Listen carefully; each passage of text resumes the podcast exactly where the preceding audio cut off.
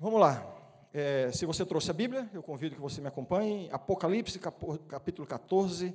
Apocalipse 14, versos 1 a 5, diz assim: Olhei e eis o cordeiro em pé sobre o monte Sião, e com ele cento e quarenta e quatro mil, tendo na fronte escrito o seu nome e o nome de seu pai. Ouvi uma voz do céu, como voz de muitas águas, como voz de grande trovão.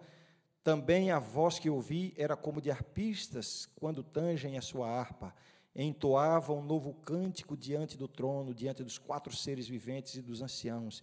E ninguém pôde aprender o cântico senão os 144 mil que foram comprados da terra. São estes os que não se macularam com mulheres, porque são castos. São eles os seguidores do Cordeiro por onde quer que vá. São os que foram redimidos dentre os homens, primícias para Deus e para o Cordeiro e não se achou mentira na sua boca, não tem mácula.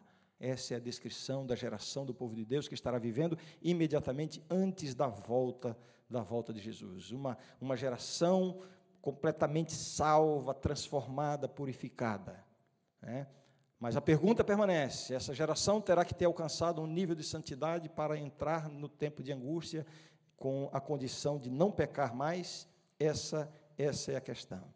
Uma pergunta que sempre paira em nosso meio: por que Jesus está retardando a sua vinda? Jesus está demorando, a gente usa tanto essa expressão. Por que Jesus está retardando? Quando a gente vai estudar o tema, a gente percebe que existem várias declarações que podem entrar como um motivo para, digamos assim, essa, essa tardança da volta, da volta de Cristo. Por exemplo, a pregação do Evangelho a todo mundo. E este Evangelho do Reino será pregado a todo mundo, então virá o fim. Antes que Jesus venha, o Evangelho terá que ser, que ser, pregado a todo mundo. Enquanto nós não pregarmos a todo mundo, Jesus não virá.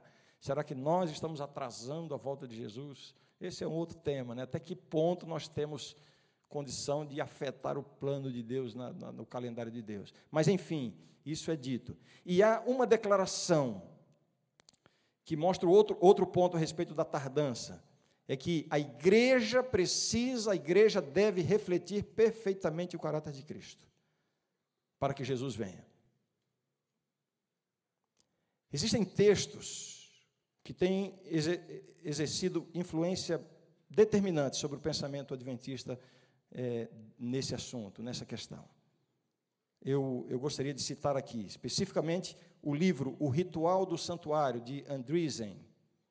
Esse livro é um livro muito antigo, já escrito há muitas décadas, e, e a, a posição de Andreessen e o que ele escreveu nesse livro praticamente foi adotado, a posição dele foi adotada pela igreja, e a igreja tem vivido part, é, é, com base na, no pensamento dele em relação a esse assunto. Eu vou projetar para você alguns textos que estão nesse livro, Ritual do Santuário.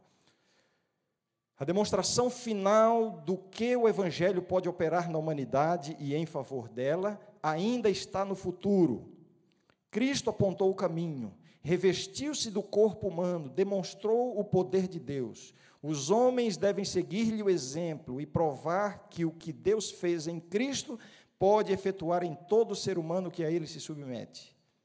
O mundo está à espera dessa demonstração. Romanos 8,19. Quando isso se realizar, virá o fim.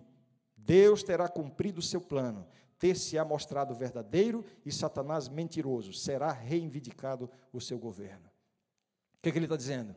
Que Deus vai levantar uma geração perfeita, completamente vitoriosa sobre o pecado. Outra declaração dele no mesmo livro. Assim sucederá com a última geração que vive sobre a terra. Por meio dela, Deus efetuará a demonstração final do que pode fazer com a humanidade tomará os mais fracos dos fracos, a última geração, os que levam todos os pecados de seus antepassados, e neles revelará seu poder. Estarão sujeitos a toda tentação, mas não cederão. Provarão que é possível viver sem pecar.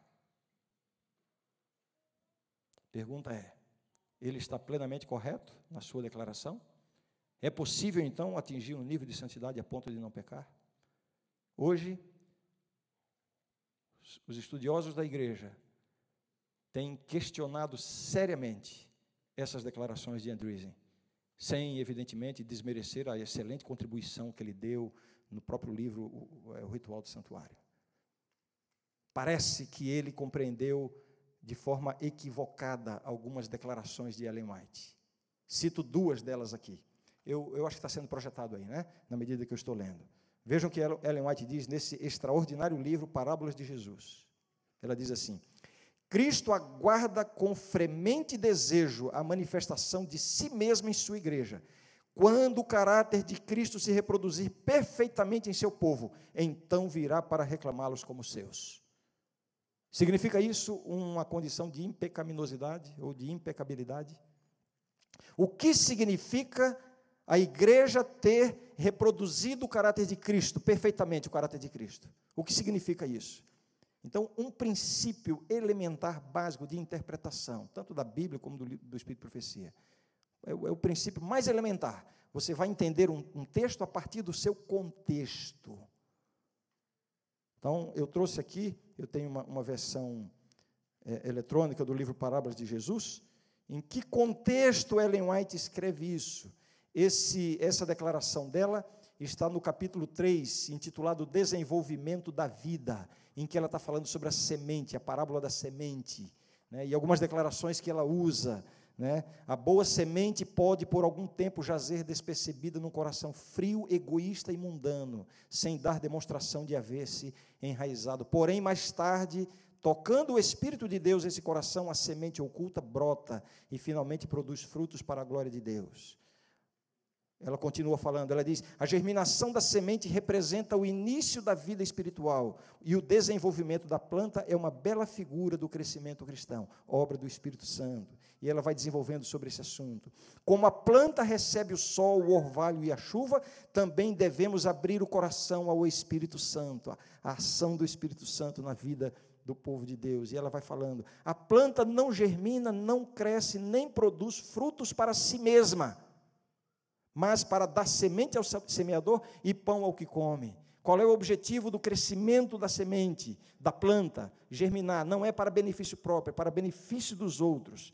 E ela diz: na vida que se centraliza no eu, não pode haver crescimento nem frutificação. Se aceitastes a Cristo como Salvador pessoal, deveis esquecer-vos e procurar auxiliar a outros. Falai do amor de Cristo, contai de sua bondade, cumpri todo o dever que se vos apresenta. Ou seja, é receber a bênção de Deus, a salvação, a transformação, a ação do Espírito Santo. Ela fala sobre as graças do Espírito as graças do Espírito amadurecerão em vosso caráter, vossa fé aumentará. Então, nesse contexto de ser transformado pelo Espírito Santo para ajudar os outros, você não vive a sua vida para si mesmo, você vive, vive em função dos outros, levar o amor de Cristo, a mensagem de Cristo. Aí ela diz: Cristo aguarda com fremente desejo a manifestação de si mesmo em sua igreja. Quando o caráter de Cristo se reproduzir perfeitamente em seu povo, então virá para reclamá-los como seus. Você percebe que o contexto não tem nada a ver com a questão de perfeição de comportamento. É uma experiência de ser transformado pelo Espírito Santo, de estar em crescimento, em amadurecimento espiritual. E nós vimos hoje de manhã que perfeição na Bíblia tem exatamente esse sentido, de atingir a maturidade espiritual, o crescimento espiritual. Você não pode se precipitar e dizer que o caráter de Cristo refletido perfeitamente ia chegar a um ponto de não pecar mais. Um outro texto de Ellen White, isso aí vai ser projetado. Os que estiverem vivendo sobre a terra, quando a intercessão de Cristo cessar no santuário celestial, deverão, sem mediador, estar em pé na presença do Deus Santo. Suas vestes devem estar imaculadas, o caráter liberto de pecado pelo sangue da aspersão Mediante a graça de Deus e seu próprio esforço diligente, devem eles ser vencedores na batalha contra o mal. E o texto continua. Vejam bem. Eu não quero aqui é, trazer a ideia, nem mesmo a insinuação, de que a última geração do povo de Deus não vai alcançar um nível de vencer completamente o pecado. Não é isso que eu quero dizer. Nós temos indicações de que a última geração do povo de Deus alcançará vitória plena sobre o pecado. Terá que estar em pé diante de um Deus santo, sem um intercessor no santuário celestial. Então eu não quero aqui declarar algo que não está explicitamente escrito nem na Bíblia, nem no espírito de profecia. Mas a questão que permanece é: essa perfeição cristã do final, ela se refere à impecaminosidade ou à maturidade espiritual. Já disse, não quero arriscar uma posição dogmática, seria muito perigoso. Eu quero apenas abordar a questão do ponto de vista da nossa expectativa quanto à nossa condição individual no momento do fechamento da porta da graça. E eu quero dizer para você o seguinte: por muito tempo, eu mesmo, quando pensava sobre o fechamento da porta da graça, era algo que soava um tanto horripilante. E eu tenho visto muitas pessoas na igreja que têm essa mesma noção. Fechou a porta da graça. E se eu não tiver passado ainda? E se eu não tiver alcançado? E se eu não tivesse lá? Então, eu vou, eu vou fazer perguntas, eu vou fazer declarações aqui para a gente ver se são verdadeiras ou falsas, ou se não temos indicação para afirmar isso. Por exemplo, nós estaremos de fato sem o intercessor no santuário celestial? Estaremos sem a presença e o poder do Espírito Santo para nos fortalecer durante o tempo de angústia? Não haverá mais perdão de pecados? Como não haverá mediador, a justiça de Cristo não mais nos será aplicada? Sem mediador, nossas orações não serão ouvidas? E se eu não estiver santificado o suficiente, se a porta da graça se fechar bem quando eu estivesse quase lá, eu vou ficar de fora? Durante o tempo de angústia, ou seja, depois do fechamento da porta da graça, o povo de Deus terá alcançado a perfeição no sentido de não terem mais nenhum pecado ou defeito de caráter? Ou ainda haverá alguma, algum amadurecimento nesse período? E por aí vai. São perguntas que eu quero trazer e respondê-las com, com os textos. Vou tentar fazê-lo de forma, de forma rápida. Verdade ou não? Estaremos sem o intercessor no santuário celestial, quando a porta da graça se fechar. Verdade ou não? Verdade. É exatamente isso que é o fechamento da porta da graça. Todo caso já terá sido decidido. Haverá dois grupos bem definidos, salvos ou perdidos. Depois desse momento, não haverá mais a possibilidade de salvação para quem não a, a alcançou ainda. Apocalipse 22, 11 diz assim: Continue o injusto fazendo injustiça, continue o imundo sendo ainda sendo imundo, o justo continue na prática da justiça e o santo continue a santificar-se. Quem está de um lado não muda, quem está do outro também não muda. Outro ponto, verdade ou não? Estaremos sem a presença e o poder do Espírito Santo para nos fortalecer durante o tempo de angústia. Porque é nos dito que o Espírito Santo será retirado da terra. E então, e aí? O povo de Deus vai ficar sem o Espírito Santo? Isso é verdade ou não? Quer que eu responda? Você já sabe. Quer que eu responda? Isso não é verdade. Amém. Amém. O Espírito Santo será retirado dos ímpios, os quatro ventos serão soltos, o mundo vai virar uma, uma, uma confusão. Mas o Espírito Santo continua, continuará com o povo de Deus. Jesus, Jesus disse assim: E eu rogarei ao Pai, e ele vos dará outro consolador, a fim de que esteja para sempre convosco, o Espírito da Verdade para sempre não é até o fechamento da porta da graça, é para sempre. Não existe nenhuma indicação, nem na Bíblia, nem no Espírito de Profecia, de que Deus vai retirar o Espírito Santo de seu povo. Isso ocorrerá unicamente com os ímpios. O próprio Jesus estará com os seus servos, ele terá saído do santuário celestial, mas vejam, ele fez a promessa: Eis que estou convosco todos os dias até a consumação dos séculos. O povo de Deus não ficará órfão nós não ficaremos por nossa própria conta. Não é isso que, que a profecia nos ensina. Vejam o que diz Ellen White, pode projetar o texto. O povo de Deus não estará livre de sofrimento, mas com quanto perseguidos e angustiados, com quanto suportem privações e sofram pela falta de alimento, não serão abandonados a perecer.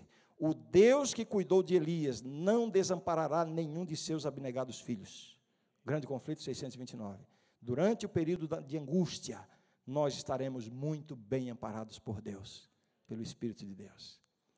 Outra declaração: não haverá mais perdão de pecados. Quem, de repente, alguém resolve se converter, aí vai pedir perdão. Isso é verdade ou não? Não haverá mais perdão de pecados.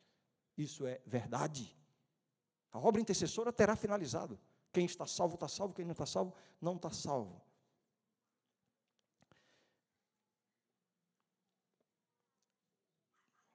Mas aqui volta a questão. Significa que esses salvos estarão completamente, absolutamente, no pleno ah, sentido da palavra, livre de pecado ou de qualquer fraqueza, de qualquer defeito, estarão, estarão sem nenhum defeito, sem nada mais para ser corrigido, porque não haverá mais perdão de pecado, então essa geração terá que chegar a um ponto em que não haverá mais nada a ser corrigido. E isso sempre me deu um desespero, minha gente. Porque eu fico pensando, poxa, Jesus está às portas, está vindo. Aí eu olho para mim e vejo como eu estou longe de chegar nesse ponto. E se eu pensar assim, poxa, mas eu tenho que chegar nesse ponto, porque quando fechar a porta da graça, como não vai mais ter perdão de pecado, então eu vou ter que, que não ter mais nenhum defeito. Isso é assustador. Será que isso é verdade? Vamos continuar a nossa apresentação aqui. Bom, vamos fazer a diferença entre pecado rebelião e pecado acidente. De fato, o pecado como rebelião, o pecado consciente, o pecado praticado como rebelião diante de Deus. Isso aí é, não haverá lugar na experiência dos salvos depois do fechamento da porta da graça. Mas a pergunta é: eu terei que ter atingido um nível em que não haverá mais nada para ser corrigido? Tudo de defeito que eu tenho na minha vida terá que ser corrigido antes?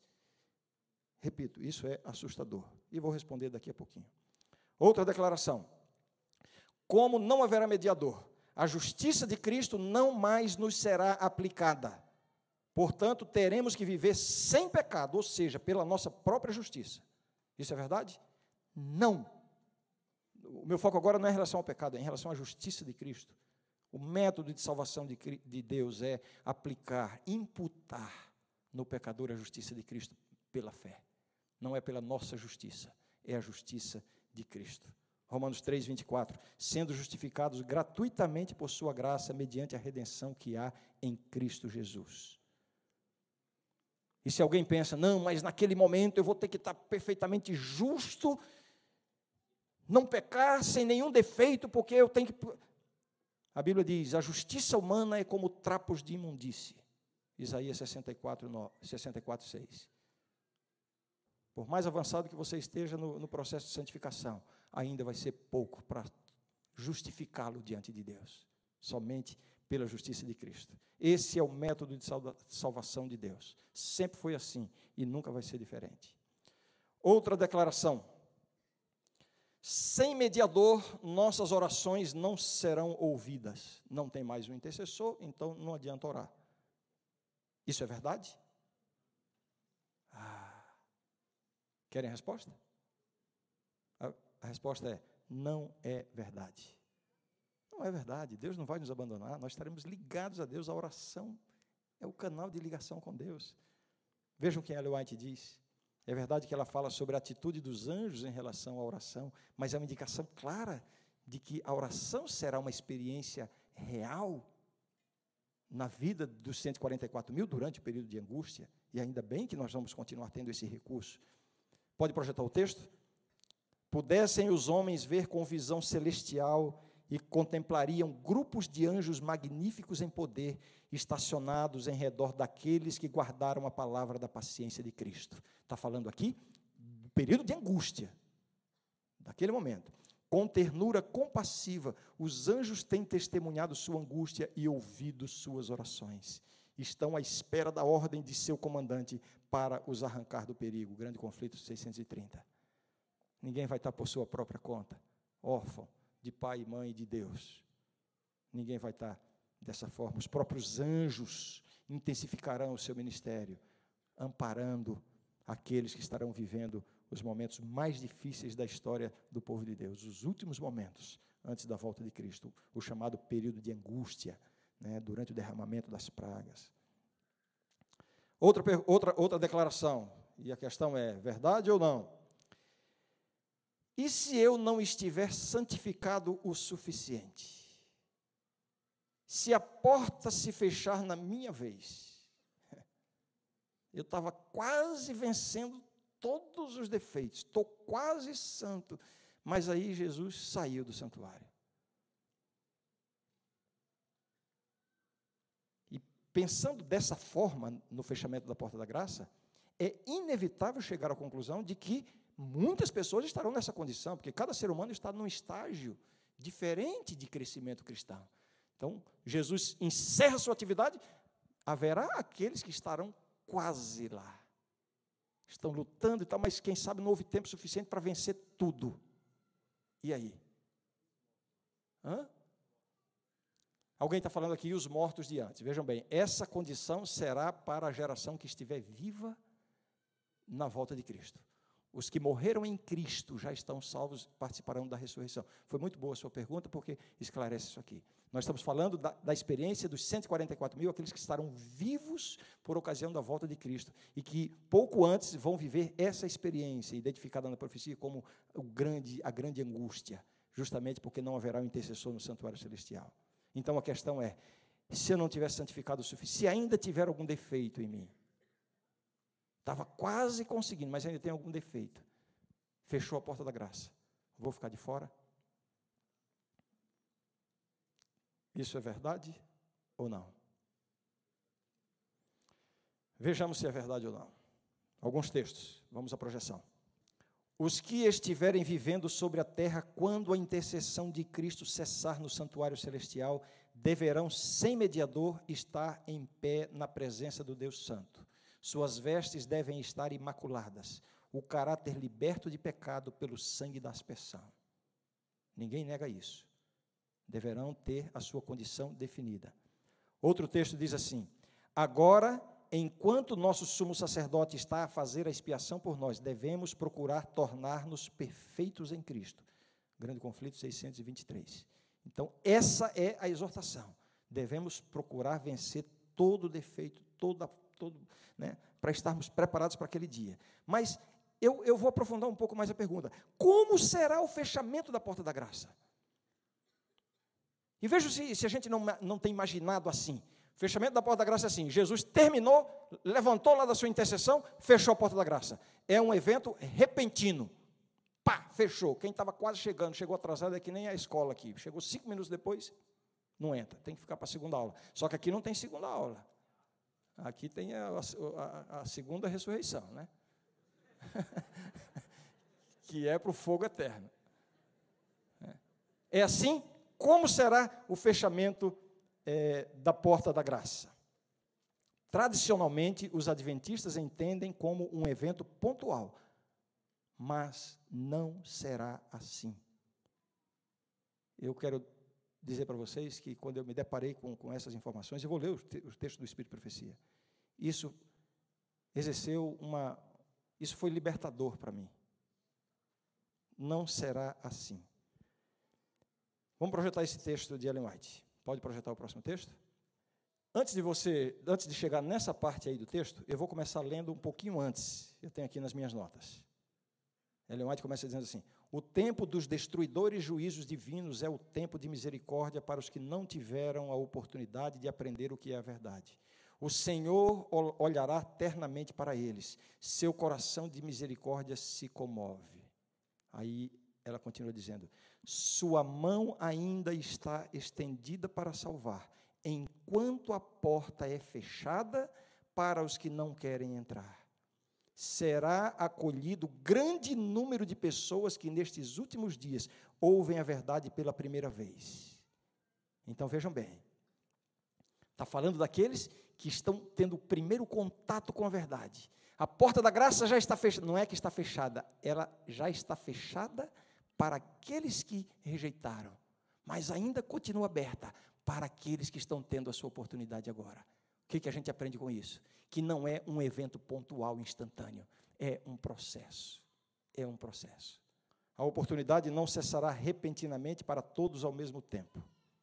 E isso, para mim, é mais condizente com o caráter de Deus revelado na Bíblia.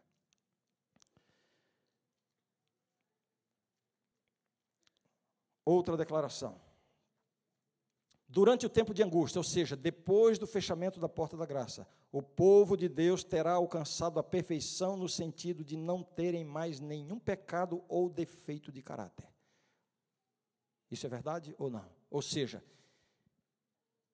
você, para ser vitorioso no tempo de angústia, você terá que chegar lá sem mais nenhum defeito, porque durante o período de angústia não há mais um intercessor.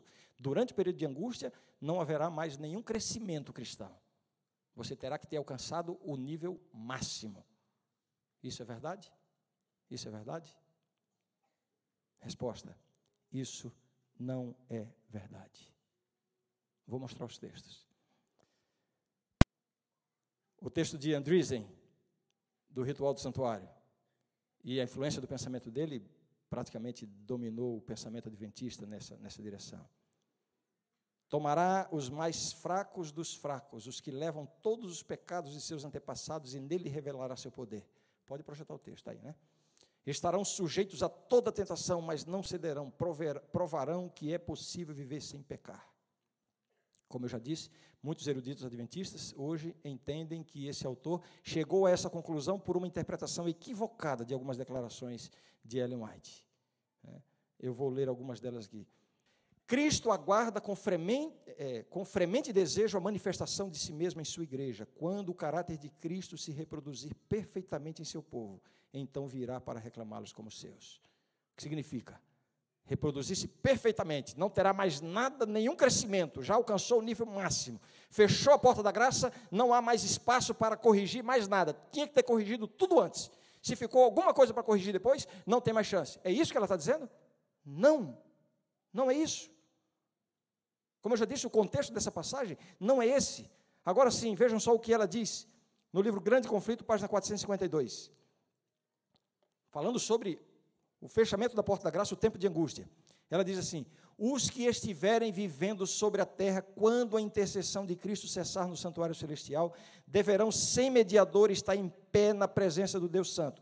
Suas vestes devem estar imaculadas, o caráter liberto de pecado pelo sangue da aspersão. Ou seja, ela confirma a verdade de que teremos que ter alcançado plena maturidade cristã. Volto à minha questão. Isso significa que não haverá nenhum crescimento possível mais? Teremos alcançado o nível máximo. Se tiver qualquer coisa para crescer, você vai ficar de fora, porque você teria que ter corrigido tudo. É isso? Durante o período de angústia, haverá ainda uma obra de aperfeiçoamento para o povo de Deus. Alguém disse um amém tão empolgado aqui, né? Cuidado para não deixar muita coisa para lá também, viu? Sabe, Ellen White faz umas, umas, declarações assim. Ela, nesse mesmo capítulo do livro o Grande, o Grande Conflito, né? Em que ela fala sobre o tempo de angústia. Ela diz que aqueles que negligenciam a oração, a comunhão, né, que não estão constantemente, que não aprenderam a lutar com Deus, a derramar lágrimas com Deus, a estarem numa campanha, de, numa campanha constante de, de consagração, estes vão sofrer muito mais durante o período de angústia. Mas vejam só o que ela disse. Eu disse que haverá ainda uma obra de aperfeiçoamento. Grande conflito, página 621. Ela diz assim: pode projetar o texto. O amor de Deus para com seus filhos durante o período de sua mais intensa prova é tão forte e eterno como nos dias de sua mais radiante prosperidade. Mas é necessário passarem pela fornalha de fogo. Sua natureza terrena deve ser consumida para que a imagem de Cristo possa refletir-se perfeitamente. Então, o que, que haverá? Ainda haverá uma natureza terrena que precisa ser consumida. E justamente durante o período de angústia, Deus vai usar essa fornalha para aperfeiçoar o seu povo. Outro texto, vejam o que eu acabei de comentar aqui.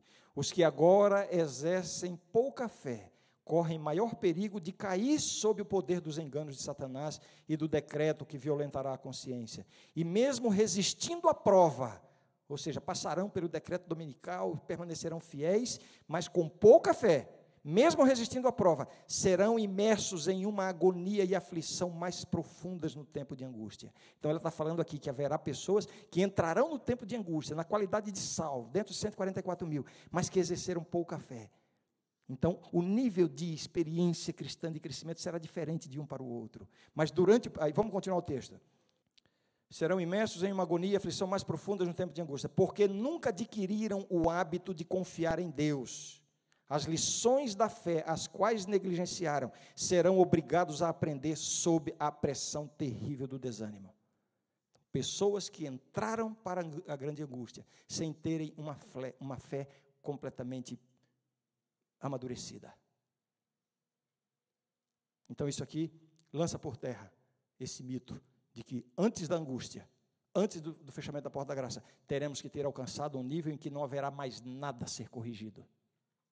Ellen White está dizendo que Deus vai exatamente usar a grande angústia para purificar o que ainda falta. Eu não sei se isso é confortador para vocês, como, como tem sido para mim. Muito bem, deixa eu ir passar para, para o encerramento, eu tenho cinco minutos ainda. Ellen White e a perfeição. Eu vou ler alguns textos que falam sobre a questão da perfeição cristã, declarações de Ellen White. Vamos lá. É... O Senhor, pode projetar? O Senhor requer perfeição de sua família redimida. Ele exige perfeição na formação do caráter. É isso que ela fala. Devemos cultivar cada faculdade ao mais elevado grau de perfeição. De todos é requerida perfeição moral. Nunca devemos abaixar a norma de justiça com o fim de acomodar a prática do mal, tendências herdadas ou cultivadas. Ela diz mais: imperfeição de caráter é pecado. Ela diz mais: a própria imagem de Deus tem de ser reproduzida na humanidade. A honra de Deus, a honra de Cristo, acha-se envolvida no aperfeiçoamento do caráter de seu povo. Ela está falando o quê? De perfeição de? De quê? De caráter. Perfeição de caráter. Será que ela está dizendo que perfeição significa não pecar mais? Não ter mais nada para ser corrigido? O que significa perfeição de caráter? Vamos ver outras declarações. Cristo é um perfeito e santo exemplo, dado para que o imitemos. Não podemos igualar o modelo, mas não seremos aprovados por Deus se não o copiarmos e segundo a capacidade que Deus tem dado a semelhá-lo. Deu para entender? Devemos imitar a Cristo? Ele é o nosso modelo? Agora você acha que você vai chegar a um nível de não pecar mais de jeito nenhum? Nós não podemos ser igual a, iguais a Ele, podemos assemelhá-lo. Crescimento cristão. Ela diz ainda: jamais podemos igualar o modelo. Pode projetar o texto.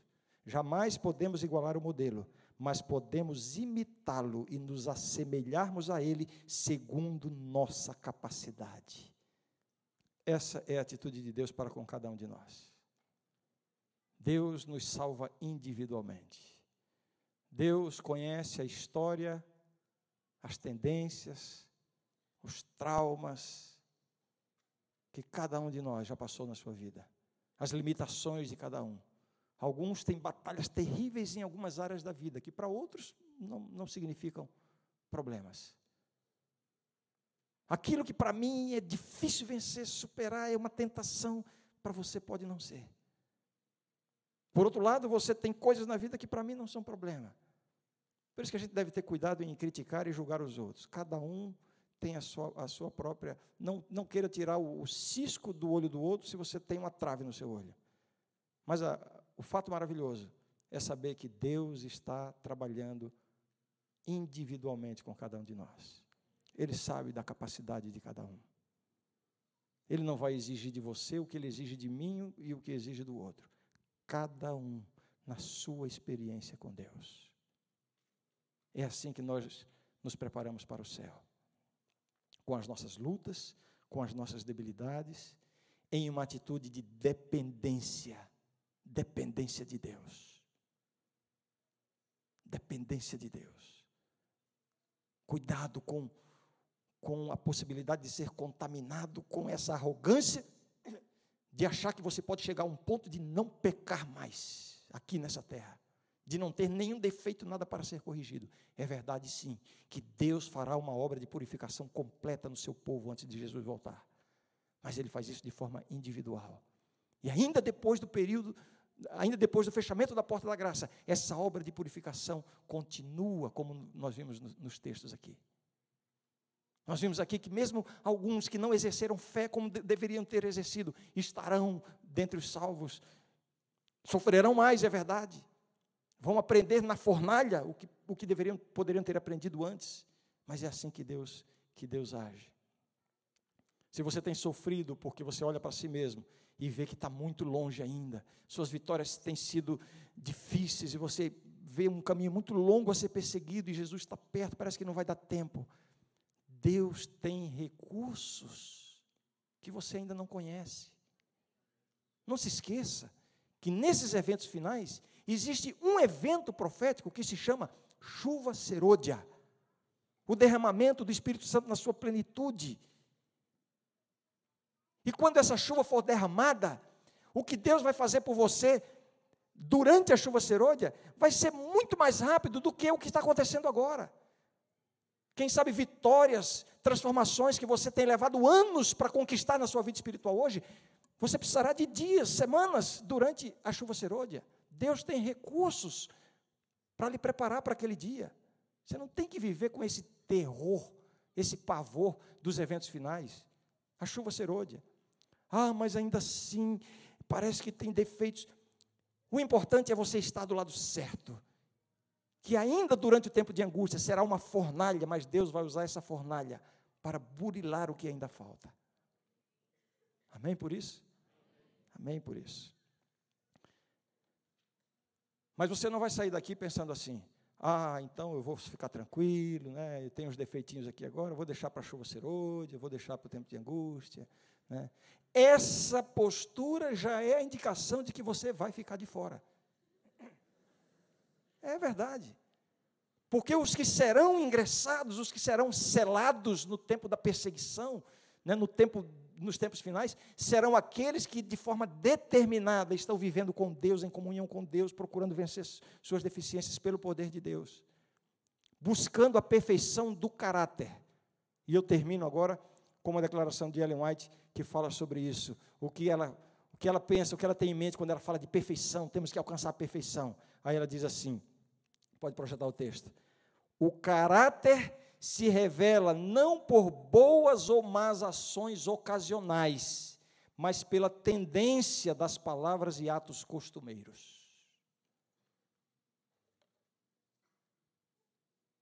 Você cometeu um erro, uma falha, falou uma palavra inapropriada, perdeu a paciência. Ah, meu caráter está muito poluído ainda. Espera aí, isso foi um deslize ou é, ou é o comum para você?